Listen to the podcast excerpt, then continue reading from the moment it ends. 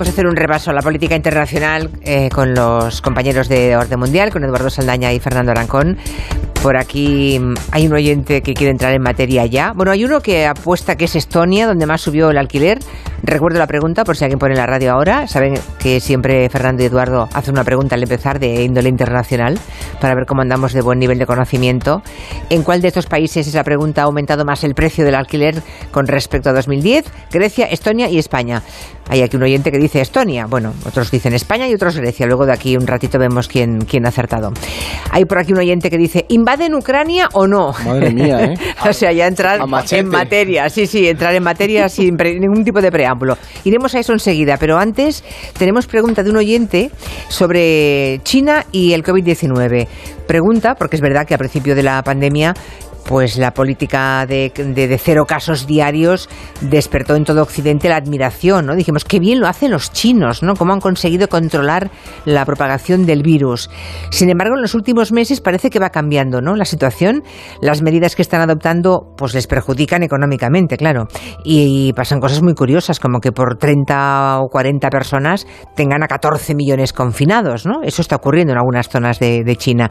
Y Juan, un oyente, ha escrito para que os pregunte desde vuestro punto de vista qué está ocurriendo y si esto puede afectar al tema de la producción, a los ritmos de la producción. Pues sí, sí que puede, Julia. Y además es una buena pregunta que, que empieza a preocupar bastante a los expertos a nivel mundial y es que debido a esas restricciones que mencionas, ¿no? Pues que a la mínima de casos es que cierran barrios enteros, hemos visto pues y ciudades. Sí, 14 millones de personas confinadas por apenas 40 y pico casos, ¿no? Que aquí nos parece algo que es, imposible, Brutal, claro, es increíble para nosotros, sí. ¿Qué pasa? Que hay empresas, por ejemplo, como Samsung, que ya han tenido que variar su ritmo de, producción ante esos confinamientos porque se dan, en, se dan en ciudades en las que ellos tienen fábricas. Y al final sí que se ve, se ve afectado, ¿no? Y hay que tener presente una cosa ahora mismo y es que a nivel global, digamos que hay dos sistemas opuestos para cómo estamos afrontando ahora mismo el virus. Por un lado, el occidental, ¿no? Donde al final eh, la COVID, pues digamos que forma un poco ya parte de nuestra vida cotidiana, hemos aprendido a convivir con el virus, por así decirlo, y luego la parte de China, ¿no? Una forma, una China que está pasando todo lo contrario. ahora, de hecho, viene el Año Nuevo chino, los Juegos Olímpicos de Invierno. Quizá es eso, ¿eh? Que le viene no solamente la celebración, sino los Juegos Olímpicos de Invierno y les preocupa mucho. Ese es, un, ese es un peligro que tienen, pero ¿qué ocurre? Que con esa estrategia de restricciones tan duras, muchos empiezan a decir hasta qué punto se va a poder aguantar esa situación en el tiempo, porque no lo vas a poder controlar y sobre todo con variantes tan contagiosas como la Omicron, ¿no? Y sobre todo lo que se plantea es qué va a ocurrir con esos ciudadanos cuando al final acaben entrando en contacto con el virus, cuando no han tenido ningún tipo de anticuerpo, la vacuna tampoco está resultando muy efectiva, por lo que sí se, se empieza a plantear que a lo mejor esa estrategia del cero COVID puede ser problemática a futuro a China. Ya no solo a nivel económico, sino hay también quien habla de a nivel social hasta qué punto los chinos van a seguir aguantando el, oye, mira, fuera veo que en Estados Unidos tienen 14 millones de contagiados y hacen vida normal y aquí, ¿por qué no? ¿no? O sea, no es fácil, la gente se preguntará mm. cosas. Ah, no es fácil incluso en una dictadura como es la China. ¿no? Claro. Incluso, incluso. Y que no hay que pensarlo como algo hermético, sino que los chinos al final pues tienen también sus, sus opiniones políticas. La gente también piensa. Claro. Bueno, pues mm, iremos viendo, porque eso de los Juegos Olímpicos les debe preocupar mucho y para, yo tengo la sensación de que van a mantener ¿no? ese extraordinario control durante todo el tiempo. Seguramente durante los Juegos Olímpicos sí, porque al final te juegas mucho eh, la, imagen internacional, ¿no? Pero luego igual abren la mano. Bueno, lo iremos viendo y lo iremos contando aquí. La semana pasada ya comentamos que las conversaciones entre Rusia y, la OTAN no habían acabado muy bien, que digamos, ¿no? Y desde entonces, pues ya hemos visto cómo la tensión ha ido aumentando. Fíjense que España es un país en el que la información internacional internacional, ¿verdad que no parece que no, interesa mucho? Tú oyes los medios, ves los medios y lo internacional nunca está en portada, ¿no? Es que muy pocas veces. Bueno, pues hoy en todas partes se habla de la tensión en Ucrania, ¿no? Y lo que puede pasar si Rusia invade o no invade, lo que decía este oyente, ¿van a invadir, va a invadir Rusia Ucrania, sí o no, no? Es verdad que Rusia ha movido tropas, es verdad que hay líderes de todo el mundo que están intentando rebajar las tensiones, o eso dicen, y estamos en un momento que parece que estemos recuperando tiempos de la Guerra Fría, ¿no? Efectivamente, la cosa no pinta bien. Eh, yo insisto, y personal, es mi opinión, pero personalmente creo que no se va a producir una invasión de Ucrania. Esto ¿Crees que no? Me lo puedo comer esta misma tarde. Aquí, Fernando y yo, he de decir que tenemos eh, sí, posiciones un poco enfrentadas. Fíjate la incertidumbre que hay en torno a este tema. Una bola de cristal dividida. Pero bueno, sí, en cualquier caso, es una situación que, recuerda un poco a la, a la época de la, de la Guerra Fría, porque en Europa pues no se veía un punto de tensión así no ya desde la Guerra Fría, quizá desde la Guerra de Yugoslavia, pero bueno, que, han pasado ya varias, varias décadas en cualquier caso. Por ejemplo, la ministra de Exteriores eh, alemana ha ido hasta Moscú para dejar clara su postura, que Alemania se ha puesto ahí un poco de, perfil y quiere seguir trabajando por la vía diplomática, que es un poco la, posición que mantiene la Unión Europea en general. Es cierto que también el, secretario de, Exteriores de, Estados Unidos está ahora mismo haciendo una gira por Europa, de hecho creo que hoy estaba en Berlín. Y mañana se, va, se junta con Lavrov. Claro, efectivamente está, bueno, de nuevo una ronda diplomática para ver un poco, medir cómo está la, situación.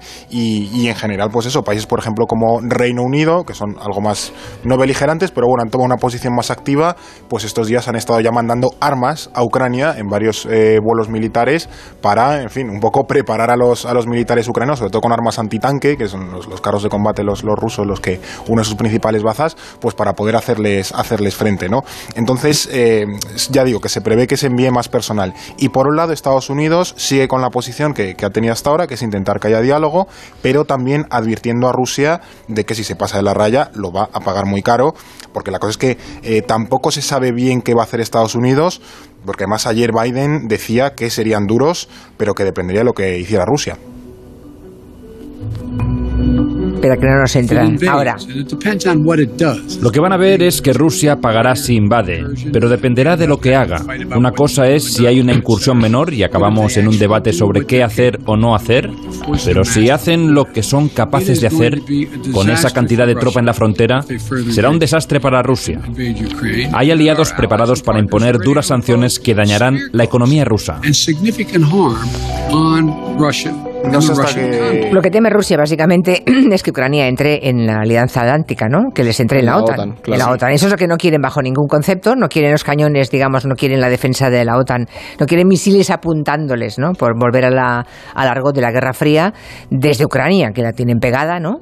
Y, mm, bueno, y en cambio el mundo occidental flirtea con esa posibilidad, que Ucrania pueda ser incorporada. ¿no? Los países son libres, decía ayer Biden, de hacer lo que les parezca. Eso es decía. esa es la teoría. efectivamente, como bien has apuntado, Rusia no quiere anexionarse Ucrania. No, no, no le sirve para nada esa anexión y además le pondría a toda la comunidad internacional en su contra.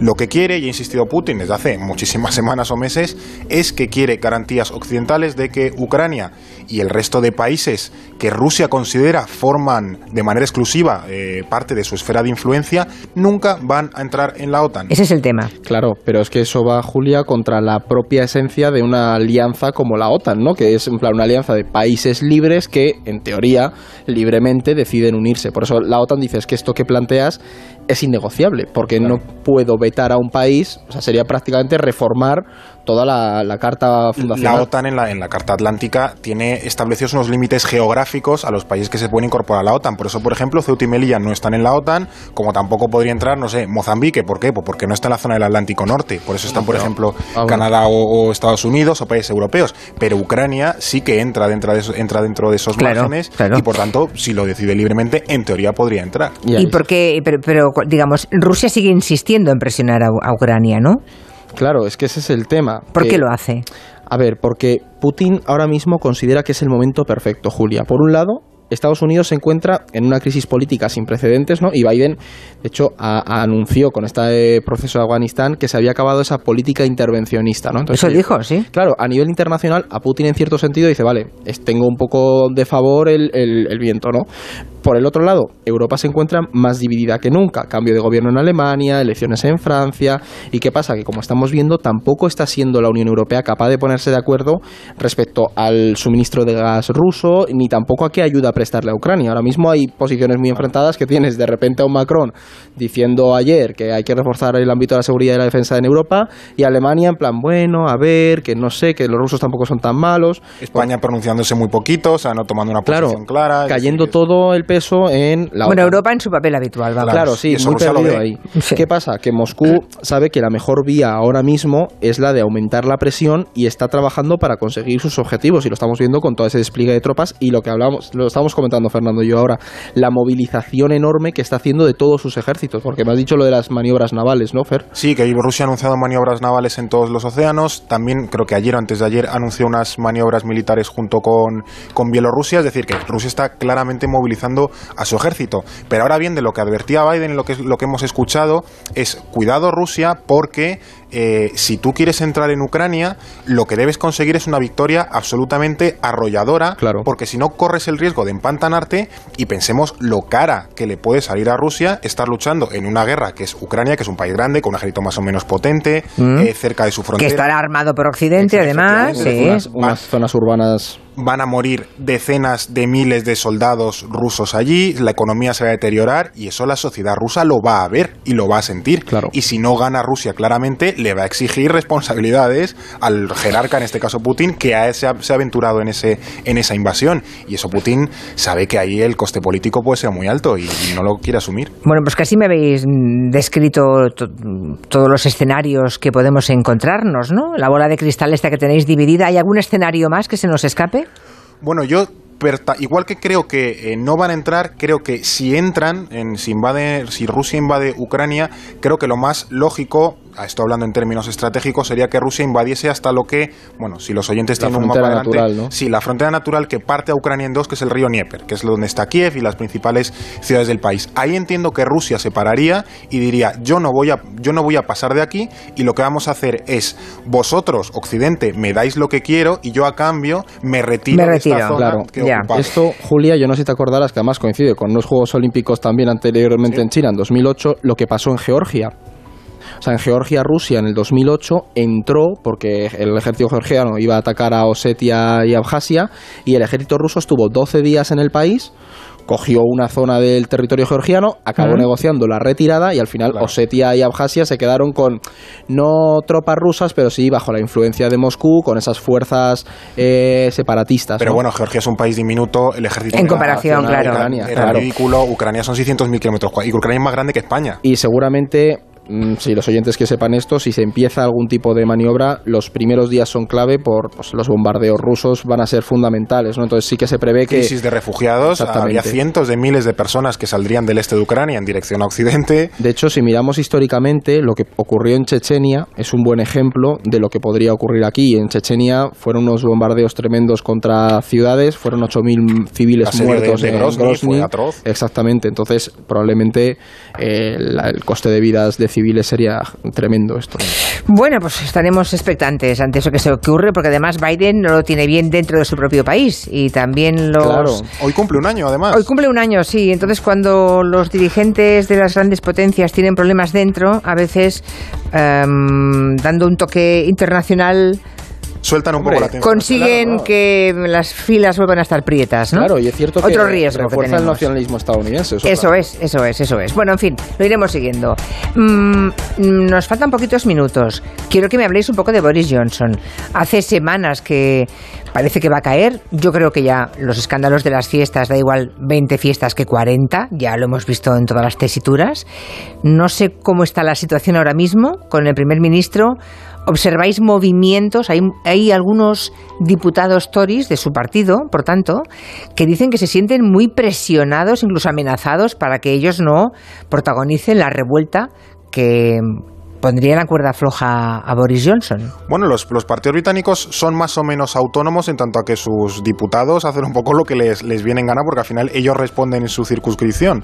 Y, por ejemplo, ya hay un, un, grupo, una facción del Partido Conservador que está buscando esos, esos avales, esos apoyos dentro de las filas de los Tories para forzar una moción de confianza que sería la hipotética antesala pues, de la salida anticipada de Boris Johnson del, del, del puesto de primer ministro. De todas formas, creo que es en mayo cuando hay elecciones locales Mm. y se venía especulando con mantener un poco en, coma inducido a Johnson y si los resultados de los conservadores son malos en ese mes de mayo, pues tener como la excusa para decir, mira, es que entre lo del bote Johnson y lo de las elecciones locales, pues entonces ya directamente te vas y ahí defenestrarle. Le llamáis bote Johnson, está bien, bote Johnson, no está mal. Por cierto, yo ya no debo entender, no debo entender nada de política internacional.